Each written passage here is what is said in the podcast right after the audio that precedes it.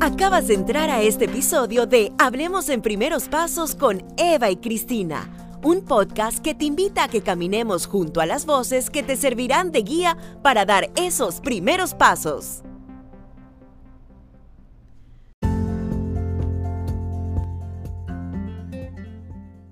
Bienvenido a otro episodio de nuestro podcast Hablemos en Primeros Pasos con Eva y Cristina. El día de hoy estaremos hablando de un tema muy sensitivo por lo doloroso que puede ser, pero que cada día cobra más relevancia que conozcamos, pues aunque quizás no lo sabemos, hoy día es una realidad de muchos niños y de muchos padres, y es acerca del abuso infantil. Eh, por favor, Eva, cuéntanos quién es nuestra invitada del día de hoy. Gracias, Cristina. Hoy nos acompaña una invitada y amiga de la casa, Melanie, Guajardo, psicóloga clínica de niños y adolescentes y especialista de primeros pasos. Melanie, bienvenida y antes de empezar, cuéntanos un poco de ti. Muchas gracias de nuevo por la invitación y como bien dicen, me siento como en casa. Eh, bueno, yo soy psicóloga de formación, tengo una especialidad en psicología clínica de niños y adolescentes. Aparte soy terapeuta familiar y de pareja y tengo un entrenamiento enfocado en estrés postraumático o terapia EMDR, que es una terapia que se utiliza para afrontar eh, temas de trauma complejo. ¿sí? Entonces, eh, tengo muchos años de trabajar en una fundación eh, donde vemos el tema que hoy vamos a pues, desarrollar. y es un tema pues, muy sensitivo que esperemos que pues, todos nuestros oyentes esté muy pendiente de cómo nos vamos a ir desarrollando el, Así es, así es, Melanie. Y bueno, eh, en la actualidad, para entrar un poquito en materia, ¿no? Existen muchos tipos de conductas eh, que pueden estar englobadas dentro del abuso sexual, pero muchas veces el propio niño eh, lo puede llegar a identificar como una situación natural e inocente y no pide ayuda. Por eso es importante remarcar y conocer qué se considera o qué cosas se consideran como abuso sexual. Sí. Y es una parte muy importante, pues básicamente lo vamos a englobar como que abuso sexual es cualquier actividad eh, en donde está involucrado pues el, gozo o el disfrute de una persona eh, ante una relación con un menor de edad, en este caso, pues eh, ya sea un niño o un adolescente. Y ante esto, pues tenemos que tener claro que pues abuso sexual puede enmascarar muchas situaciones, como tocamientos, eh, como exponer un menor a actividad o contenido no adecuado para su edad, llámese pues películas para adultos, eh, conversaciones, fotos, que tengan, que tengan un contenido, pues evidentemente sexual. Em, es una línea como un poco, a veces un poco eh, confusa, porque anteriormente hablábamos de que abuso sexual solamente era pues las situaciones que iban enmarcadas con temas que eh, eran enfocados como a la parte violenta, como el tema de la violación, y muchas veces el abuso sexual se da como una persona muy cercana eh, inclusive puede ser un, propio, por ejemplo, un, niño puede ser una víctima y un adolescente puede ser el agresor. Entonces, eh, esto nos ha, espacios como este, nos ha ayudado a que los niños y adolescentes reconozcan las conductas abusivas a tiempo eh, y se pueda frenar o parar estas conductas. Qué bueno que lo mencionas, Melanie, porque a eso iba mi, mi siguiente pregunta. Muchas veces el abuso infantil no deja ni testigos y en ocasiones tampoco ni siquiera pruebas del delito, lo que hace de repente muy difícil para las familias poder proteger a sus hijos. Sin embargo, ¿nos puedes decir cuáles serían algunas señales que le indican a un padre que un niño está siendo abusado? Y bueno, van a ser muchas eh, y van a depender también de la edad de, del niño de o de los adolescentes. Por lo menos una de las señales más puntuales son cambios con, conductuales que van enfocados con el tema de que de repente tiene un temor que antes no tenía, eh, por ejemplo la oscuridad eh, suele ser un poco más normal, eh, hay un cambio, por ejemplo, en los niños más pequeños que ya controlan esfínter, empiezan a tener eneuresis o encopresis, o sea que tienen, de repente empiezan a tener eh, accidentes en donde se despiertan, por ejemplo, que si ya controlaban el hecho de ir al baño de noche, empiezan a orinarse en la cama, eh, por ejemplo, morados, tener cambios abruptos de humor, a veces inclusive tener situaciones, por ejemplo, eh, que es de conductas mm, y de edades inferiores a la que ya tienen, que en estos momentos le llamaríamos como conductas regresivas, eh, que creo que son como los espacios donde son como mucho más evidentes. También como por lo menos en los adolescentes, a veces podemos encontrar que puede haber cutting, que es el, hecho de que se empiezan a cortar. Eh, también pueden tener, tener, situaciones en donde se empiezan a escapar de casa, empiezan pues a veces eh, situaciones de una rebeldía, a veces pueden estar o muy soñolientos o tener problemas para dormir porque hay terrores nocturnos. Van a depender de muchos factores. Eh, también qué tan cercano es la persona que está pues abusando, eh, también van a depender pues los diferentes cambios ¿no? que van a presentar. Eh, pues evidentemente, como les comentaba, los cambios van a ser muy enfocados en la edad que tiene el niño o el adolescente, pero generalmente, eh, lastimosamente hoy en, hoy en, día, por todo el tema de, de la situación que estamos viviendo globalmente, los niños a veces no son detectados estos cambios porque muchas veces el que detecta estos cambios es la parte escolar, en donde vemos que hay un retraimiento, en donde vemos que a veces hay como una tristeza, en donde vemos que quizás hay un, eh, un cambio en la parte educativa. Entonces, por eso es importante estos espacios para hablar que las personas reconozcan estos cambios, ¿no? Así es, así es. Eh, bueno, y como bien los mencionas, este, reconocer el abuso infantil, estamos viendo que no es tan fácil, ¿no? Eh, los niños inclusive los adolescentes, que a veces son creo que mucho más cerrados inclusive, eh, a menudo tienen miedo y, se avergüenzan de contarle a alguien, ¿verdad? Eh, muchas veces el abusador es alguien que el niño a veces conoce o alguien en quien confía, puede ser hasta un miembro de la familia o alguien que vive en la casa del niño o puede ser un extraño. Tú has hablado de todas estas señales, eh, eh, Melanie, que puede presentar el niño o adolescente. ¿Qué hacemos si sospechamos que ellos están pasando y por esta etapa, están siendo abusados? Es decir, ¿cuáles, ¿cuáles serían esos pasos a seguir? ¿Cómo abordamos al niño? ¿Cómo abordamos a ese adolescente? ¿Los cuestionamos? O sea, ¿cómo rompemos esa barrera para lograr que ellos hablen? Sí. Eh, bueno, evidentemente eh, fíjate Cristina que yo hablé de, los cambios como los cambios conductuales, pero evidentemente hay otros cambios físicos que van a ser quizás mucho más fáciles, como por ejemplo encontrar ropa eh, con rastros de, sangre, encontrar de repente ropa rasgada, eh, de repente a veces situaciones de laceraciones en los genitales.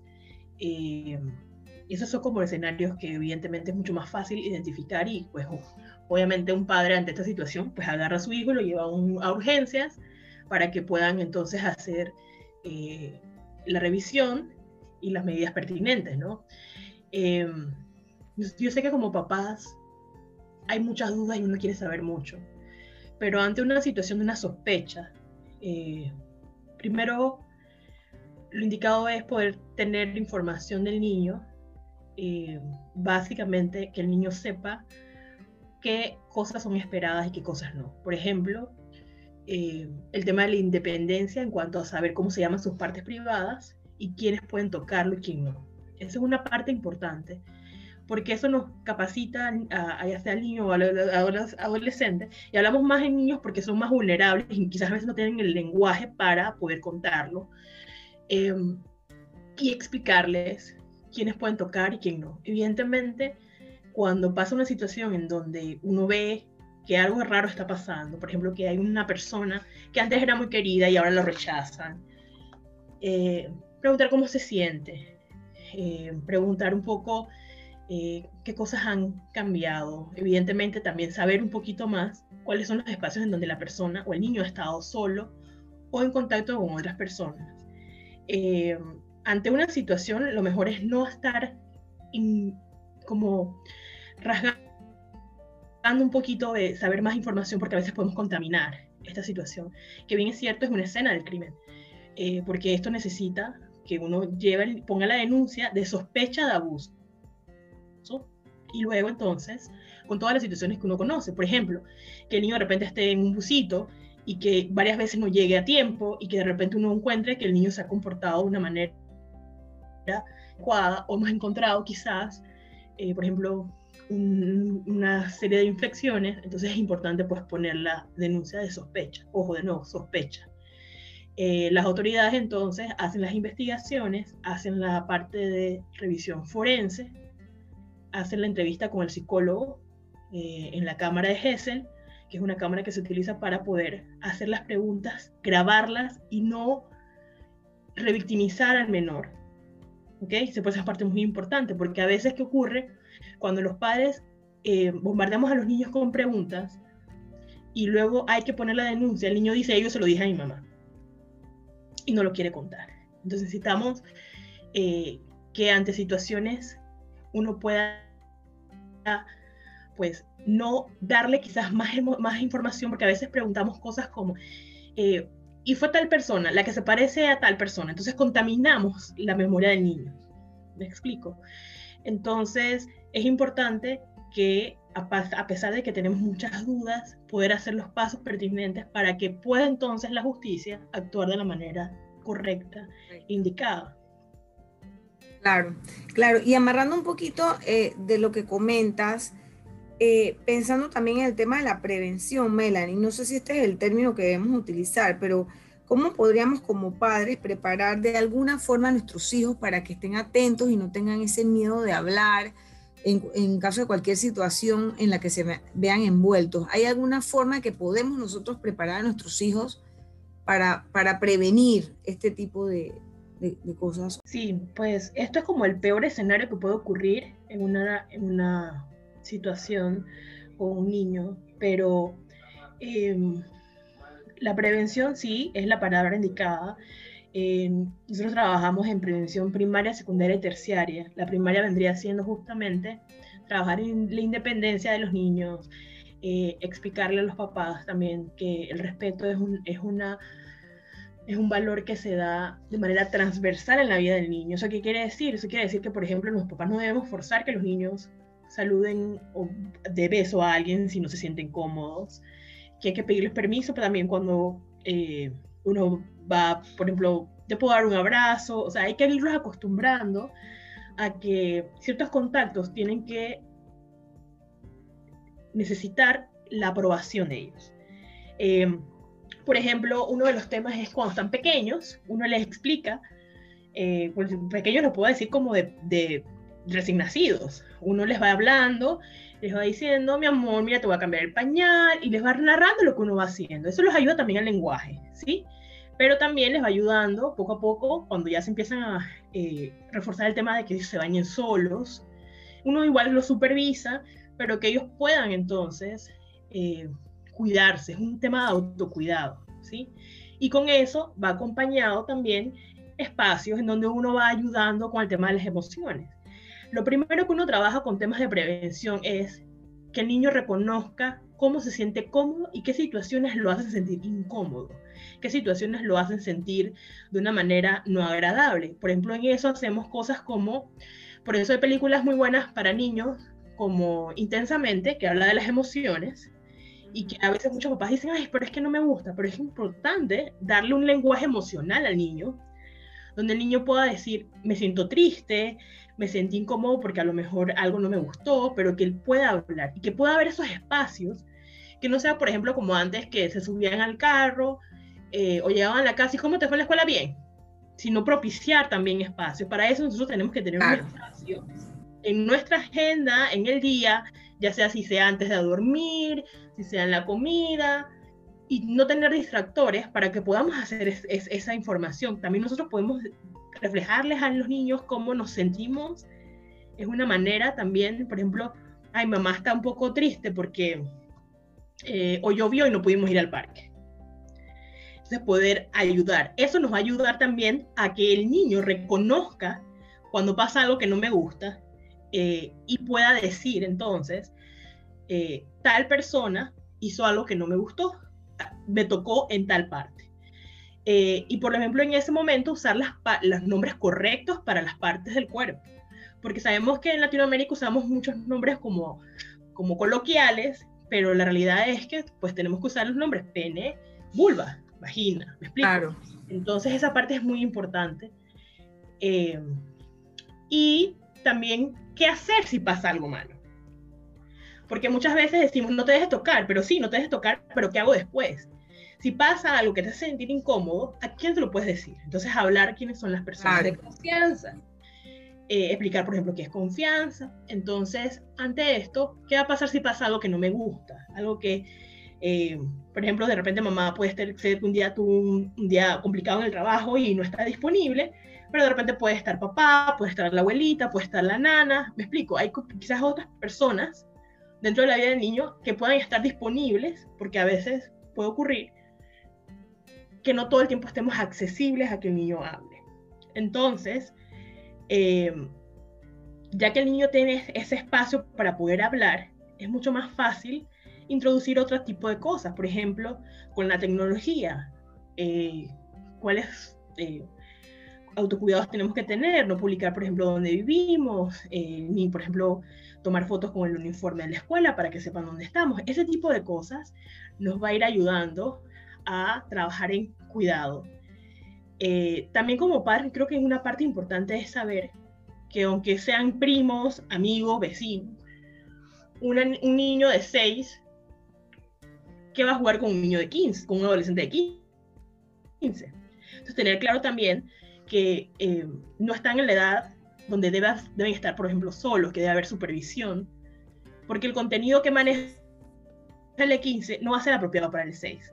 Entonces, eh, contarle que los, las situaciones como estas pueden ocurrir de personas eh, muy cercanas, no tiene que ser un extraño, a veces hablamos como, hay eh, la persona que, que un perro en un parque, te puede, es verdad, puede pasar, pero también puede pasar, por ejemplo, en un lugar de juegos, en el cambiador de un gimnasio o de la escuela, eh, o en el cambiador de, alguna actividad deportiva. Me explico, hay como otras alternativas y es que es bueno explicar, no desde el miedo, pero sí desde esto puede pasar y lo que podemos hacer es esto. Siempre voy a estar disponible eh, o voy a tratar de estar disponible, porque también eso es como lo que nos pasa hoy en día, ¿no? Así es.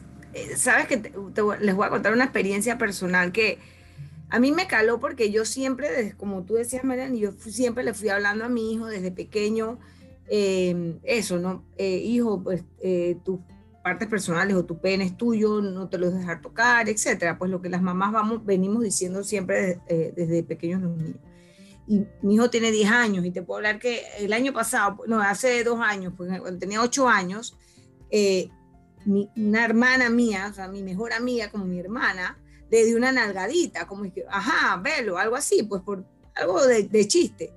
Y mi hijo se volteó y le dijo, tía, no me puedes tocar ahí, eso son mis partes personales, así.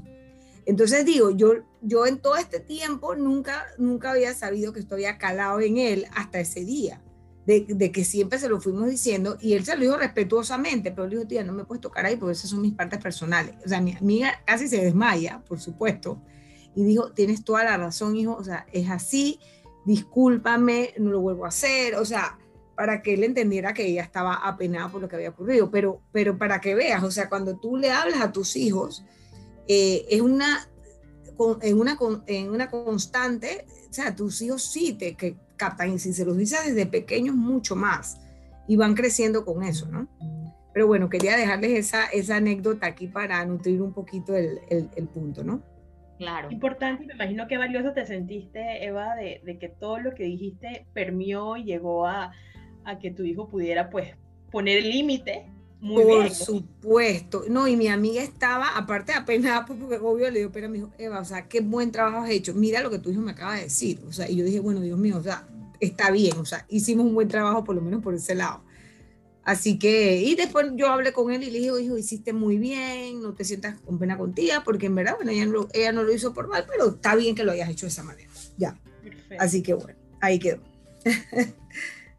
y, y, la verdad es que, bueno, siguiendo en esa misma línea, porque tanto el ejemplo que, acá, que acabas de dar, Eva, como lo que comentaba Melanie, que muchas veces nosotros como padres, digo, en, en no sé, en, el desconocimiento, porque actuamos a veces con desconocimiento, ¿no? Eh, e, e, ese tema de que obligamos nosotros a los niños a saludar a todo el mundo desde chiquitos, creo que es hasta algo cultural, porque así somos los, los. Besito.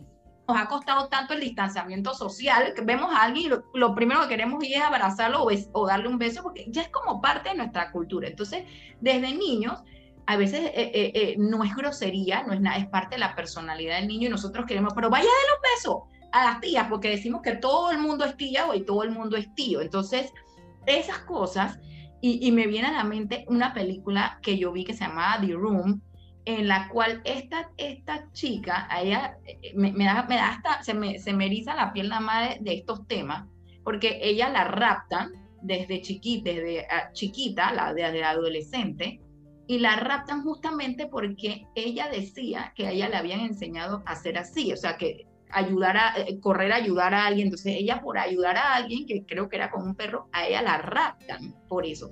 Y ella lo dice al final. Tú me dijiste que fuera amable, tú me dijiste que, ayudara, que fuera ayudar al, desconocido, que al desconocido. Y eso fue lo que yo hice, fui amable y la rapta. Entonces, eh, me pongo a pensar en lo que tú dices, lo que nosotros inculcamos al niño de que eh, cualquiera es su tío, cualquiera es su tía, anda, bésalo y abrázalo. Entonces, obviamente, el niño se queda con eso en la cabeza de que tengo que ir a abrazar al tío que no conozco, que nada me he visto una vez cada cinco años, pero que es mi tío, pues. Entonces, e, esas son cosas que debemos de prestarle atención y cambiar.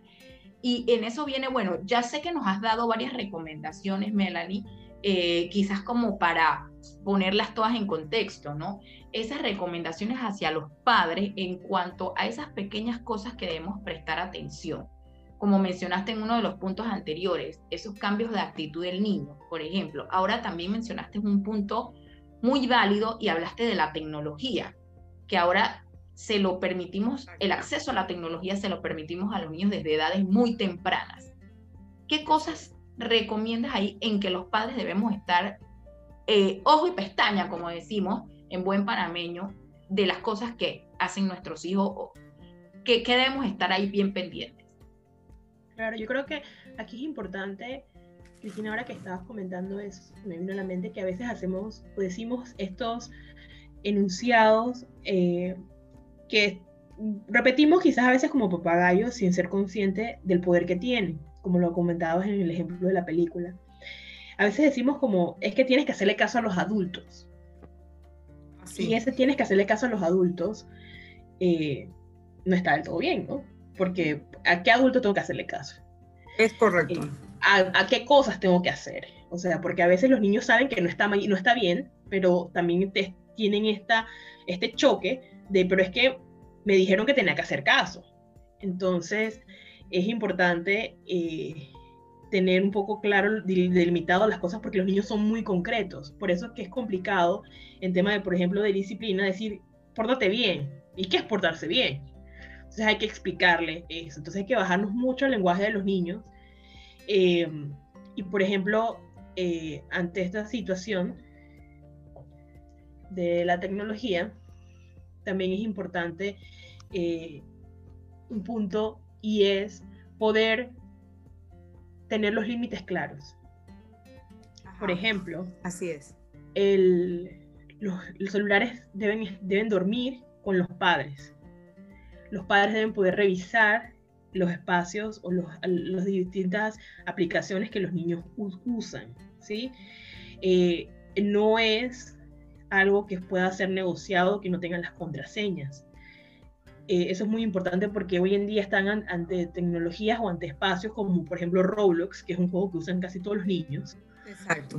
Eh, está accesible a un celular y, y, ahí hay gente de todas las edades. Y el niño es inocente. El niño no, eh, a veces puede pensar uno, uno, puede pensar que tiene una pseudo madurez porque, ay, piensa esto y es algo que, que no lo va a hacer. Pero si le abrimos la puerta de la tecnología es como abrirle la puerta a su casa a cualquiera. Eh, y usted no le presta su carro o pues no le da el pin de su tarjeta clave o su tarjeta de crédito a cualquiera. Entonces tenemos que también cuidar de esa misma manera a los niños porque son así, son vulnerables. Así es. Melanie, y esta es una pregunta que yo sé que es difícil porque, y yo sé que a ti particularmente te afecta muchísimo porque lo hemos conversado muchas veces. Y es el tema de si el tema de abuso sexual es considerado en Panamá como un crimen y si ya es penado por la ley. Yo sé que este, este es un tema que a ti te hierve la sangre, pero tú perdona que te lo, te lo digamos así, pero quiero ver tu punto de vista en este tema. Sí, sí, eh, qué bueno que, hoy en día se ha trabajado mucho eh, con el tema de que las penas a las personas que abusan de niños pues sean más fuertes. Eh, sí, es un tema que es penado por la ley, por eso es importante y por eso digo que es importante no contaminar el proceso cuando uno sabe que hay una situación eh, inadecuada con el niño. Eh, y eso lo hablo, por ejemplo, inclusive hasta los colegas, mucha gente a veces dice, bueno, yo voy a llevarlo al psicólogo para ver si es verdad. Bueno, para ver si es verdad, por eso se pone la sospecha de abuso.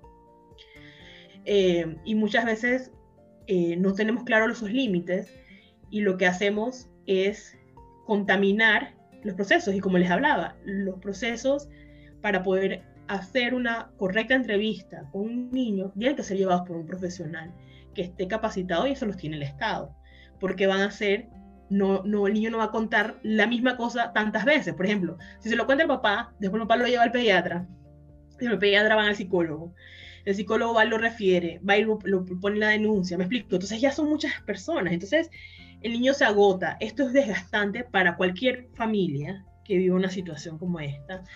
Eh, hoy en día tenemos que trabajar mucho más, quizás en que a veces es complicado cuando la situación no está clara, cuando el niño no tiene la información, no puede tener, quizás a veces no tiene el lenguaje verbal para poder decirlo, pero puede decir, papá me hace esto o la nana me hace esto. Es también importante saber que los abusos también pueden venir de mujeres. Eh, y el tema recae en poder dejar el espacio para que la parte legal pueda actuar de la manera correcta. Y yo creo que eso también es lo indicado. Eh, por ejemplo, cuando uno pone la denuncia, que son lugares donde están abiertos 24/7, eh, recibe pues una entrevista de la unidad de víctimas, UPAVID, y ellos hacen la referencia entonces a psicología. Entonces ahí es cuando podemos buscar un especialista en temas de abuso sexual infantil para entonces tratar todos los temas que vienen arraigados con esto y los cambios que va a tener también en la familia. Y el apoyo legal, porque pues eh, a veces van a haber situaciones donde las personas pues van a tener que estar pendientes de cómo va el caso y qué otras pruebas se pueden anexar, ¿no? Claro. Así es, así es. Y bueno, Melanie, para ir cerrando, tú como como vamos a quitar esa faceta de psicóloga. Melanie, como persona, como ser humano, ¿cómo lidias eh, con estas situaciones cuando llegan a tu, a tu mesa eh, este tipo de, abusos?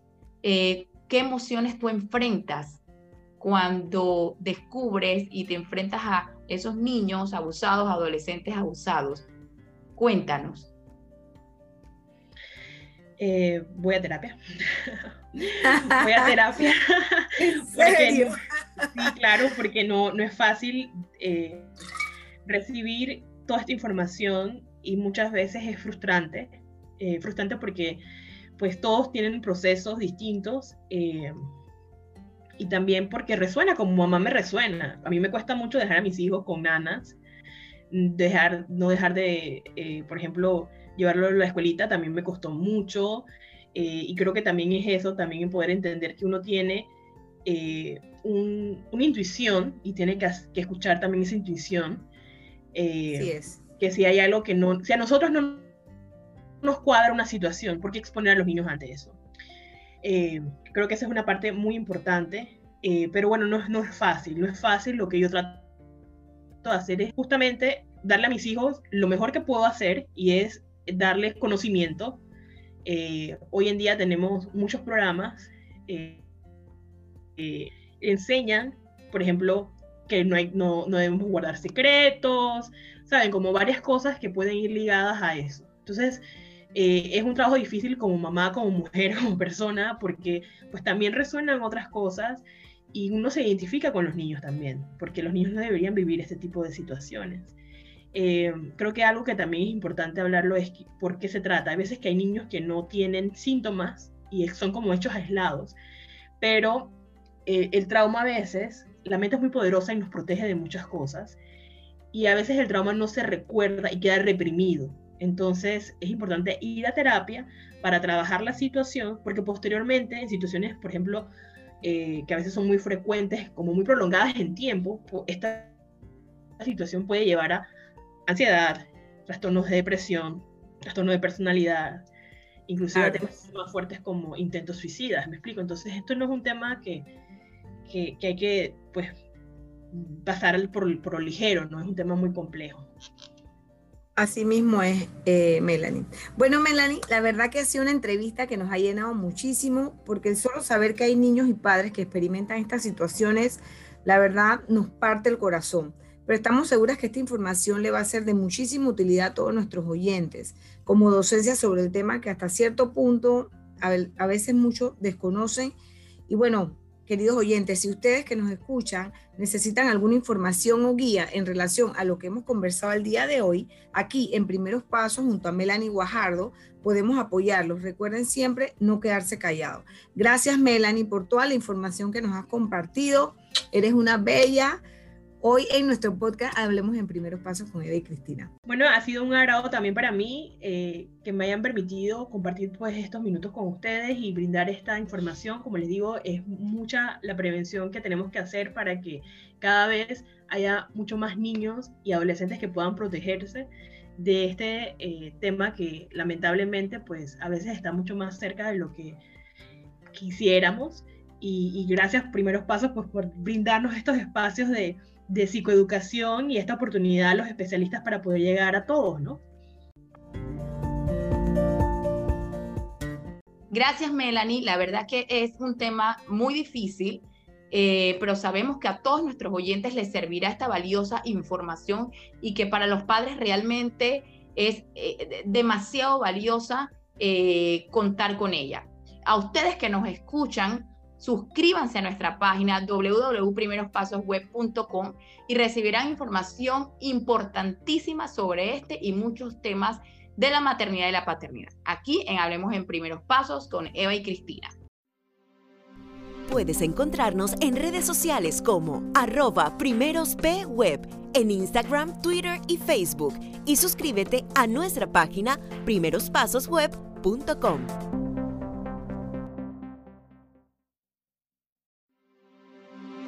Espero que hoy este episodio te haya sido útil para todos esos primeros pasos que deseas dar.